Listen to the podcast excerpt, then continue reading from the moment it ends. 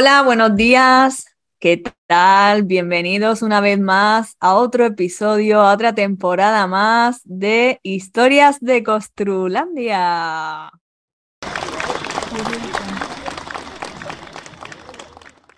Soy Beatriz Antolín y esto que escuchas es Historias de Costrulandia. Hoy me acompaña Yolanda Pulido. Yolanda.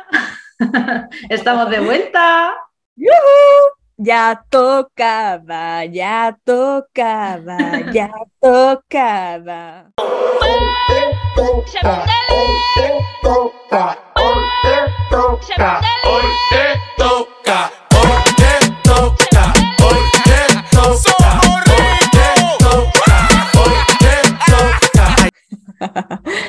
Bueno, hoy Javi no nos ha podido acompañar, pero desde aquí le mandamos un fuerte eh, abrazo caluroso y muchos besitos. Besitos, Javi. bueno, pues como ya teníamos previsto anteriormente, lo que pasa que mm, nos hemos ido, nos, nos hemos dejado engullir por esta rueda del trabajo, ¿no? Absorbidas totalmente laboralmente. Eh, pero bueno, al final eh, estamos súper contentas de volver otra vez aquí a Historias de Costrulandia. Queremos eh, hablaros hoy de un poco de la deformación profesional, también de qué pasa cuando ponen límites y cuando no ponen límite. Y un poco es lo que vamos a hablar en, en este podcast, ¿no? Cómo nos afecta ¿no? en nuestro día a día esta deformación profesional, tanto positiva como negativamente pues como cuando viajamos o cuando vamos a algún restaurante o nos invitan los amigos a la casa o, cuando vamos a una discoteca, ¿no? ¿Qué es lo que, dónde aparece ahí la deformación profesional y de qué forma? ¿No, Yoli?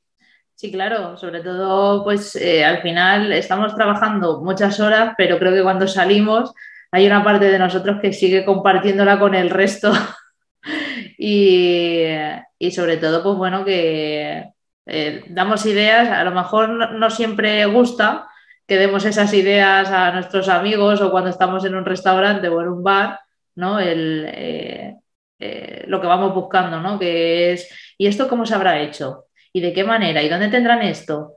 ¿Y dónde tendrán lo otro? ¿no? El ejemplo, por ejemplo, cuando vas a una discoteca, ¿no? O a una sala grande las puertas de emergencia, ¿dónde están?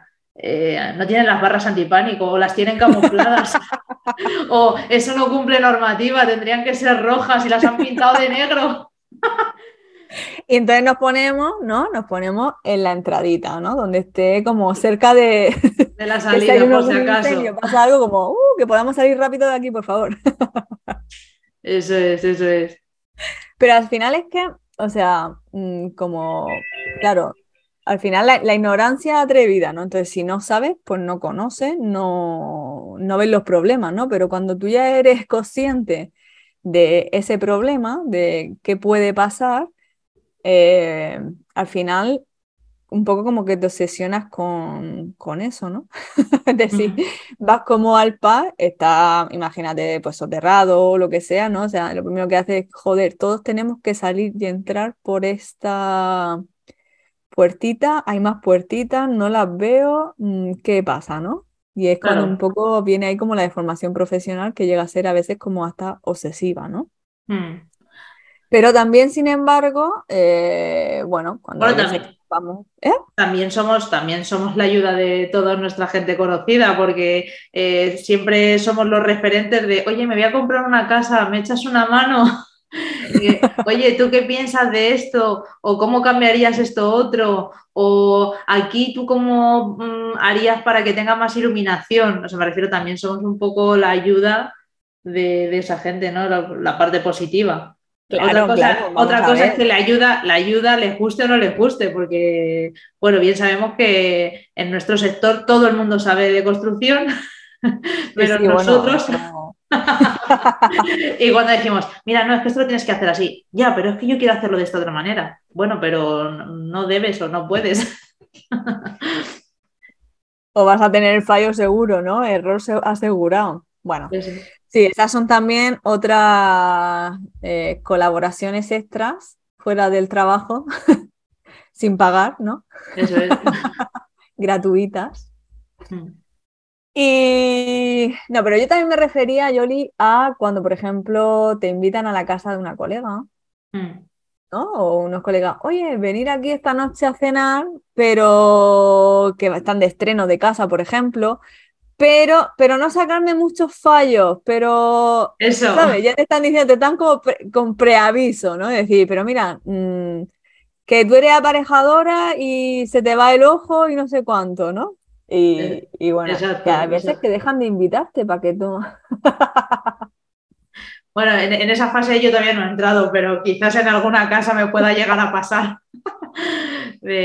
no, no, no, esto ya, sabemos, ya sabemos que está mal, ya sabemos que está mal. O directamente a mí ya no me dicen lo de no invitarme, no, pero lo de Yolanda, ya sé que te has fijado en esto y sabemos que está mal. Sí, sí, que hombre, no te dicen, no, te vamos a invitar, pero te lo dicen directamente, o sea.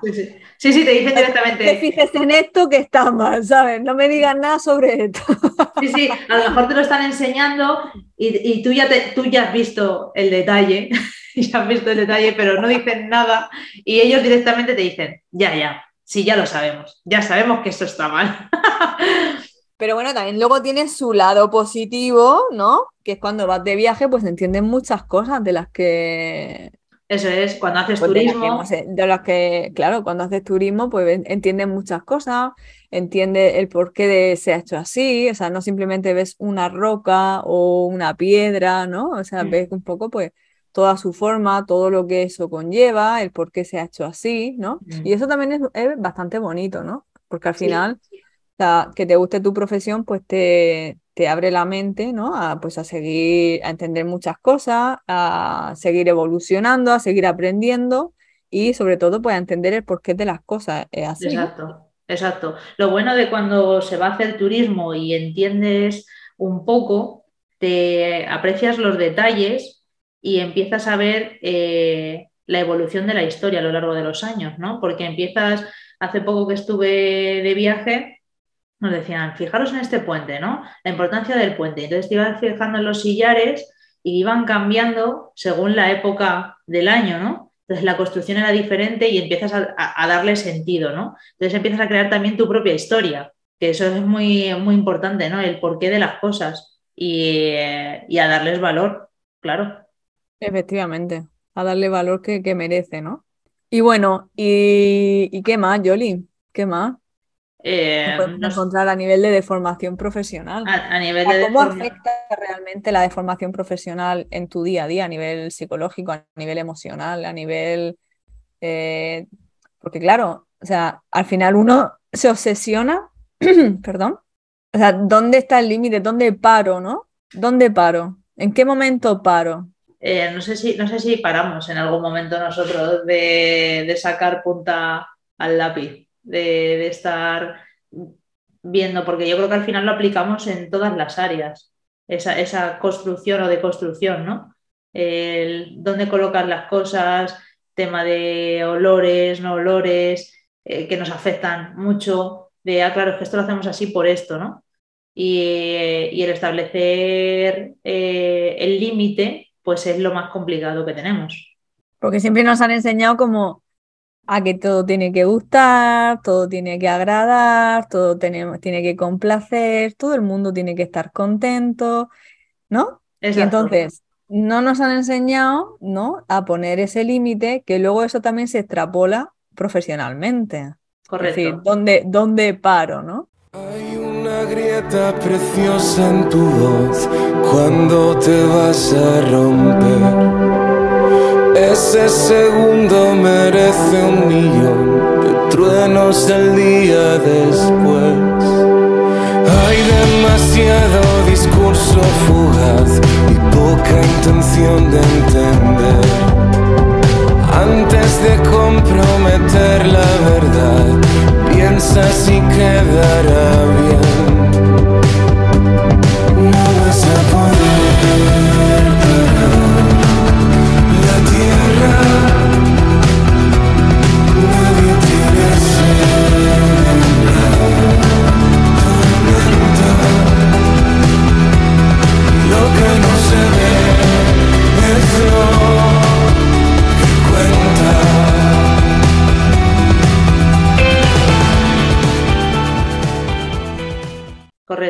Saber decir, el saber decir que no. O sea, yo hay una frase que digo mucho que es eh, podemos con todo sí, pero no con todo a la vez. Y últimamente se está llevando que no, no tenemos, tú tienes que poder con esto y con esto y con esto y con esto, y al final el vaso pues desborda, ¿no? Y eso lo llevamos a todos los lados. Entonces, eh, eh, en nuestro mundo, bueno, y, yo creo que como en, todos, eh, al final, si no establecemos esos límites de saber decir no, o sea, no quiere decir que no pueda con esto, no puedo en estos momentos con esta situación, o con este trabajo, o con esto que se ha solicitado, pero lo voy a hacer en un periodo corto, cuando termine esto otro. O sea, el saber decir que no, no se puede agradar a todo el mundo. Todo el rato. Todo el rato, exacto, porque somos humanos. y al final, pues por ejemplo, eh, volviendo a poner límites y de construcción, pues al final, por ejemplo, cuando tú tienes un área, una zona de restauración, eh, ahora por ejemplo los centros comerciales, ¿no? ¿Cómo se hacen? Tienen que agradar a todas las edades. Tienes zona de niños, zona de adultos, eh, zona de gente más extravagante, zona de... O sea, demasiado, ¿no? demasiado. Entonces, vivimos en ese mundo de agradar y dices, joder, en un centro comercial, ahora que se lleva mucho de moda, ¿no? Hay hasta acuarios. O sea, eh, ahí hasta parque. De todo, de todo. Ahí. Y yo, por ejemplo, cuando pienso en eso, pues no es lo mismo una zona infantil, ¿no?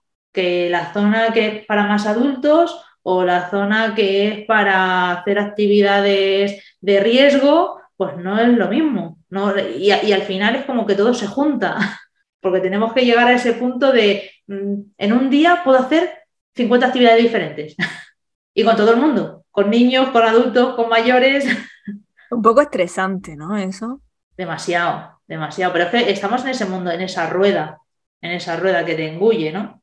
Que yo creo que por, por eso hay que llegar al momento de decir, basta, vamos a salir a darnos un paseo, vamos a salir para poder observar esos detalles, porque yo creo que al final, cuando ves tantas cosas, pierdes la esencia de por qué se creó todo eso.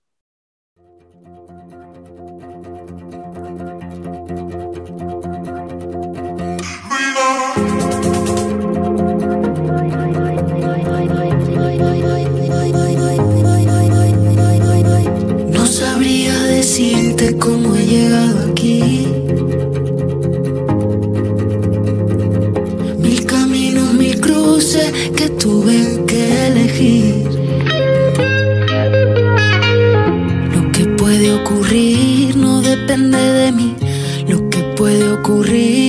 depende de ti. A veces esta vida no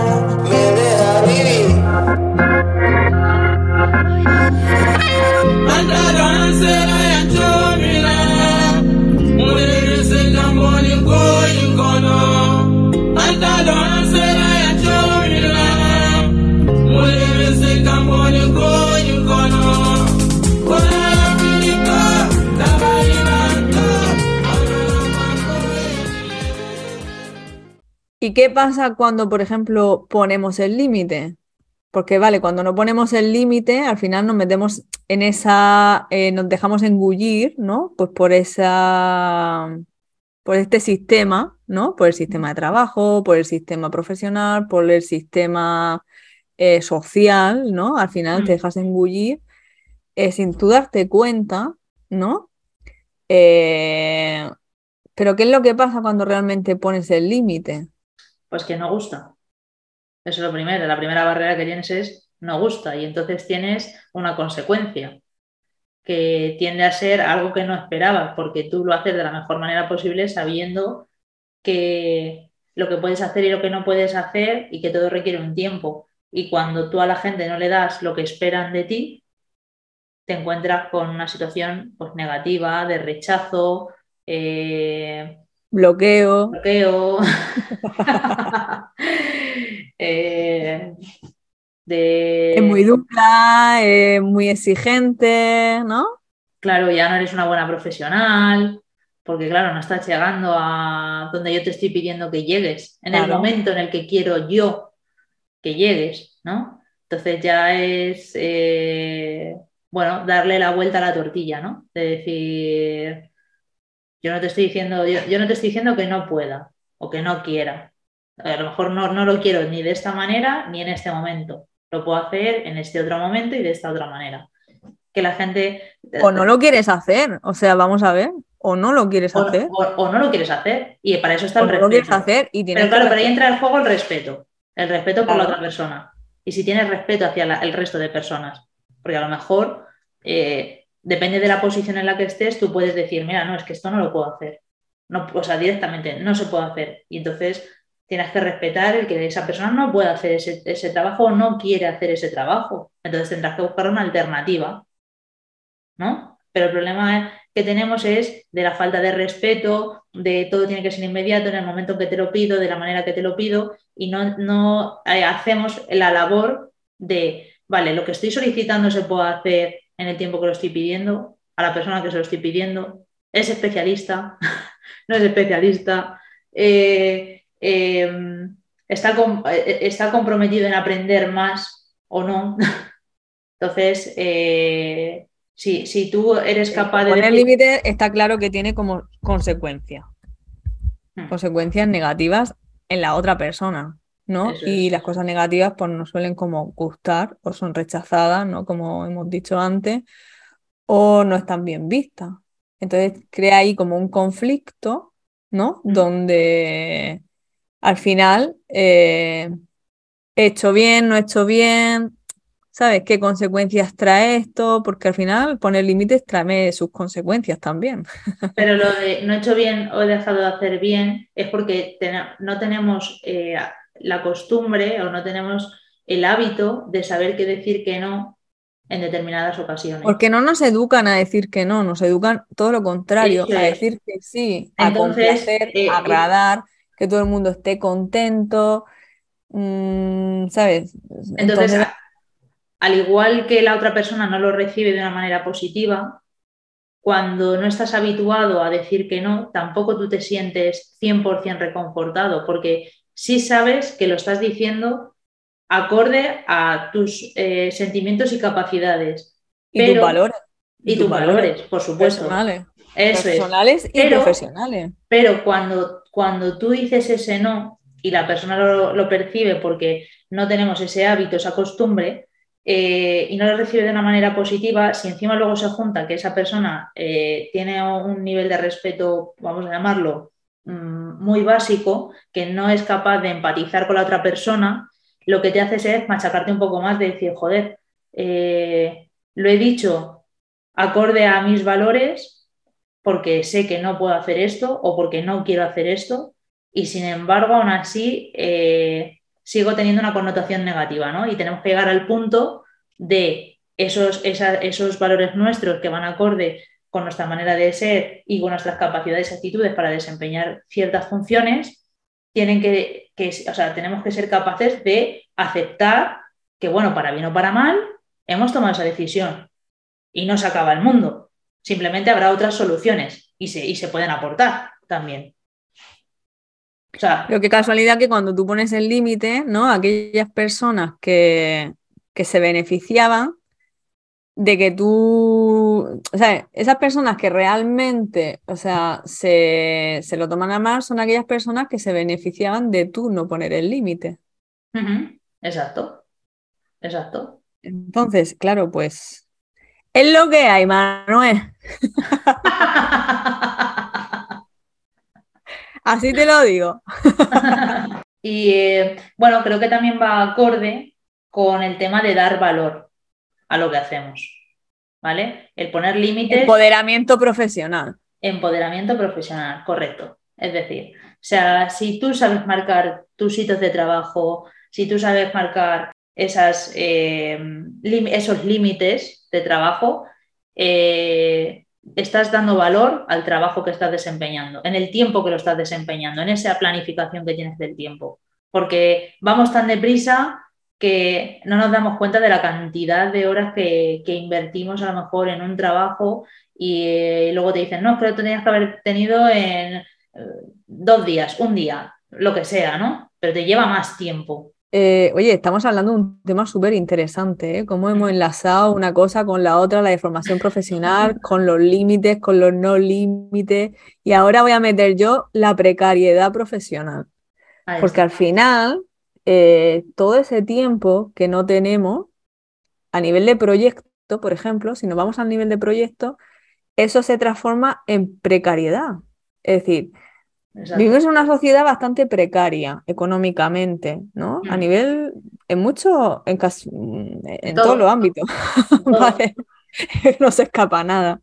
Entonces, ¿qué es lo que pasa? Que cuando tú haces un proyecto, o sea, ese proyecto no tiene un nivel de definición como debería, porque al final necesitas coger muchos proyectos más para poder llegar a fin de mes. Exacto. Entonces, al final, o sea, tienes mucho trabajo y poco tiempo, con lo cual ese trabajo no está bien realizado. ¿Sabes? Carece de muchos detalles, de mucho, de varios estudios, ¿sabes? De, mm, cositas que se dejan escapar y es precisamente por eso, ¿no? Eso es. Esa, esa, precariedad se transforma. que al final el tiempo también te hace que el trabajo sea precario. Correcto. Correcto, porque si a ti te dicen tienes que tenerlo en, esto, en este tiempo, tienes que relativizar cuál es la función de ese trabajo. Entonces, si tú quieres eh, tener eso en ese tiempo y tú ya sabes que no es viable, tienes que ir a lo gordo, a lo grueso y te pierdes todos los detalles. Y esos detalles son los que te pueden hacer que una obra te dé pérdidas o que te dé ganancias. ¿Por qué? Porque luego en fase de ejecución, ¿qué nos pasa a nosotras diariamente? El tema de detalles. De, ¿Y esto cómo lo enlazo con esto? No, bueno, pues aquí pone esto otro. Ya, ya, no, pero es que esto no Lo vemos en obra, lo vemos en obra, lo vemos en obra. pero es que en obra. Todo lo vemos en obra, ¿no? Pero es que a la hora de presupuestar, cariño, eso no aparece por ningún lado. Y al final, eso al final le repercute al cliente. Y es un dinero que... va a salir. Eso es. Por un mal estudio, por un mal diseño, por, por no haberlo estudiado detenidamente, por esa precariedad, ¿no? Claro, pero es que esos estudios, o sea, esos estudios les pasa igual. Esos estudios les dicen, tienes que tener el proyecto no sé cuánto tiempo. Claro, ¿qué pasa? Pues ellos lo van a tener porque tienen ese compromiso. Pero a la vez, claro, cuando luego te pones a verlo, dices, hostia, ¿y esto? ¿Esto qué ha pasado? ¿Y este detalle? No, lo que dices tú, en la obra lo vemos, pero ¿qué nos pasa en la obra? También tenemos unos plazos y no tienes tiempo de ponerte a ejecutar eh, de cómo se haría esto o cómo sería el otro, porque tú ya estás en fase de ejecución, con lo cual tu, solución tiene que ser instantánea al momento. Y volvemos a la parte de económicamente. Económicamente, como nos ha valorado, ¿cuánto nos va a repercutir? ¿No? Entonces, eh, volvemos a eso, a precariedad laboral. Eh, volvemos a la rueda de la vida, la rueda, la rueda. Vamos allá en la rueda. Entonces, ¿cuándo paramos, Bea? ¿Cuándo paramos? ¿En qué momento paramos? Pues esa es la pregunta. Esa es la pregunta que yo voy a lanzar. ¿Cuándo paramos? ¿En qué momento hay que parar? Y entonces ahí es donde voy yo. Lo profesional es político. Claro. Ahí es donde voy yo. Lo profesional es político. Porque si esto realmente no se se estudia realmente políticamente, o sea, esta precariedad, estamos inmersos en, en, esta rueda, ¿sabes? O sea, en esta rueda sin fin, sin fin, que al final afecta al tiempo, a la deformación profesional, afecta a los límites, afecta a los no límites, afecta a la precariedad y afecta a la salud mental y física de un profesional. Y al final hace que le tengas odio a la construcción de que esta profesión será una mierda, de que esta profesión es muy mal valorada, de que esta profesión, o sea, aparte de otras cosas más, ¿no? De otros factores que es que todo el mundo entiende de construcción. Mm. ¿Vale? A eso le añadimos lo otro. Entonces, pues bueno, yo creo que este podcast eh, trata sobre eso, sobre que lo profesional es político, sobre dónde poner el límite. El límite yo creo que siempre hay que ponerlo, sinceramente el empoderamiento ¿no? Eh, profesional, que también hay que darle a valorar, ¿no? Y luego, pues, ese empoderamiento al final, evitar eh, lo máximo posible, pues, toda la precariedad laboral de honorarios, por ejemplo. ¿Sabes? Yo sé que es complicado, porque al final dices tú, ¿y qué como este mes? ¿Sabes? Si no cojo esto, ¿qué cojo? Bueno, yo creo que habría que lanzar esa, esa pregunta a, las personas que nos escuchan, ¿no? De, de ¿cuándo, ¿cuándo, se para, en qué momento es el momento de parar para no quemarte.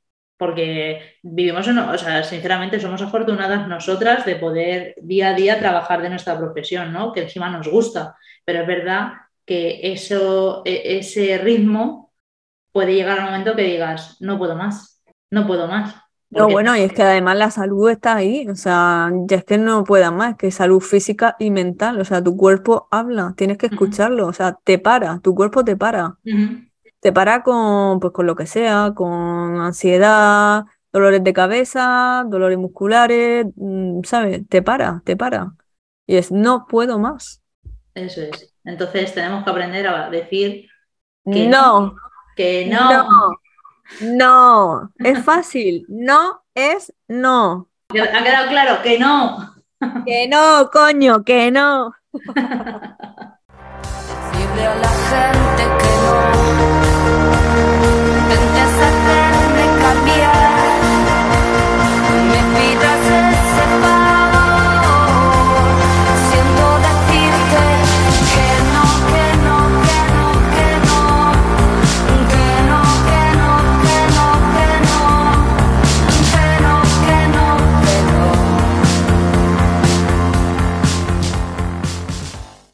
Bueno, pues a modo resumen, ¿qué podemos decir?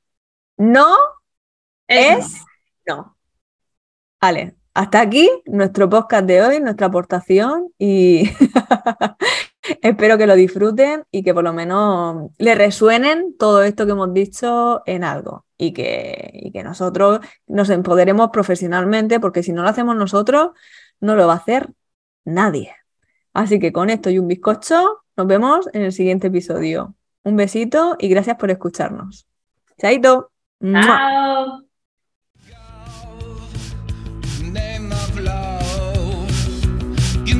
car.